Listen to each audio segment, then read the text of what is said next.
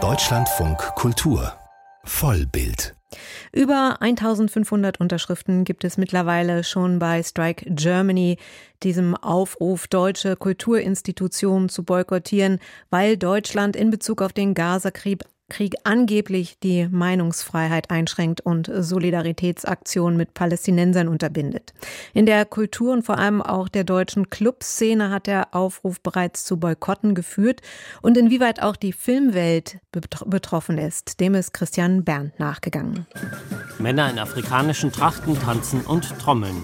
Die filmische Installation mit dem Titel Atmospheric Arrivals sollte auf der diesjährigen Berlinale im Forum Expanded laufen, erzählt der Co-Leiter der Sektion Ulrich Simons. Bei Ayot Salitaba geht es um ja, eigentlich die Möglichkeit, eine Heimat zu finden. Der Künstler lebt in Kanada, ist ursprünglich aus Ghana und beschäftigt sich mit Fragen von diasporischer Identität. Salitaba ist einer von bisher drei Filmkünstlern, die ihre Filme von der Berlinale zurückgezogen haben. Alle drei haben den Strike Germany Aufruf, unterstützen den. Die KünstlerInnen haben sich dazu selber geäußert auf ihren Social Media Kanälen und gab unterschiedliche Gründe, die auch mit den Forderungen von Strike Germany übereinstimmen. Strike Germany ist ein Aufruf zum Boykott deutscher Kulturinstitutionen, der vor wenigen Wochen anonym veröffentlicht wurde. Im Aufruf heißt es, in Deutschland solle durch offene Zensur Kritik an Israel unterbunden werden, die deutsche Erinnerungskultur wird als repressives Dogma und die deutsche Politik als neofaschistisch bezeichnet. Auch Ayot Saletaba begründet seine Absage mit der, wie er schreibt, rassistischen und faschistischen Zensur der deutschen Regierung. Beim Forum Expanded will man im Gespräch mit den Künstlern bleiben.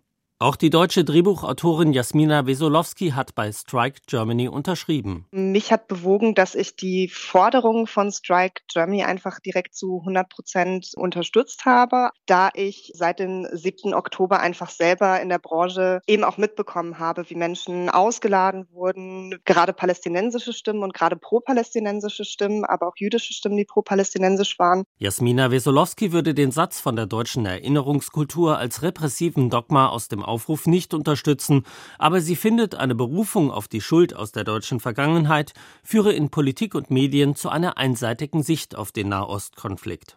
Ich finde, wenn man sich alles anschaut, was gerade von deutscher Seite passiert, und zwar ist es eine sehr unkritische Solidarität mit Israel unter dem Vorwand einer Staatsräson. Was wir gerade hören, dass es 26.000 Todesopfer gibt, dass nicht kritisch hinterfragt wird, ob das denn wirklich, wirklich das Ergebnis einer Selbstverteidigung ist. Das finde ich eben fragwürdig. Allerdings wird in Medien und Politik hierzulande die israelische Kriegsführung durchaus hinterfragt. Anders als Strike Germany schreibt, beinhaltet der Satz von der Staatsräson keineswegs eine bedingungslose Unterstützung Israels und ebenso wenig ist die deutsche Erinnerungskultur, wie es im Aufruf heißt, eine staatliche Initiative, sondern eine vor allem zivilgesellschaftlich entstandene Gedenkkultur. Strike Germany zeichnet das Bild einer staatlich gelenkten deutschen Öffentlichkeit in Bezug auf Israel. Ein kontroverses Thema ist der Gazakrieg auch an den deutschen Filmhochschulen, so auch an der Deutschen Film- und Fernsehakademie Berlin, kurz DFFB, wie deren Direktor Wolf Plessmann erzählt. Ich habe am Anfang, als das im Oktober begann, noch nicht sofort gespürt, wie wichtig das eigentlich ist, gerade in so einer Filmschule Räume zu schaffen, in denen diskutiert werden kann. Im Oktober letzten Jahres hatten Studierende der DFFB ein Statement veröffentlicht.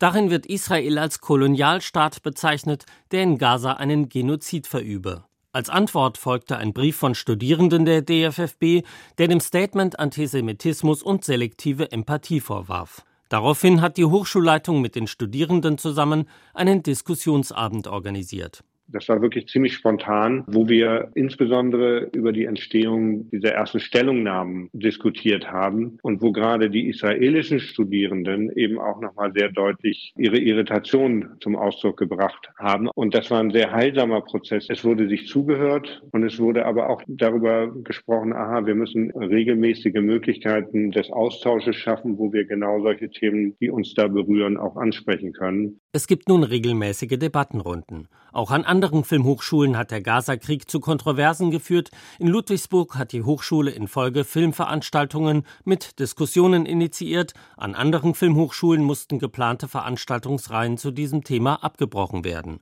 Auch auf der Berlinale versucht man dem Boykottgedanken etwas entgegenzusetzen.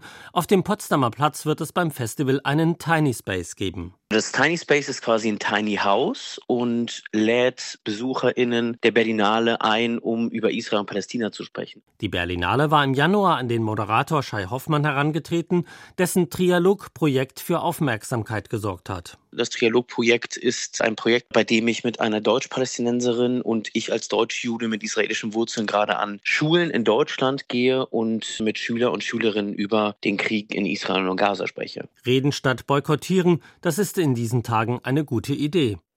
Christian Berndt darüber, wie Strike Germany in der Filmwelt angekommen ist.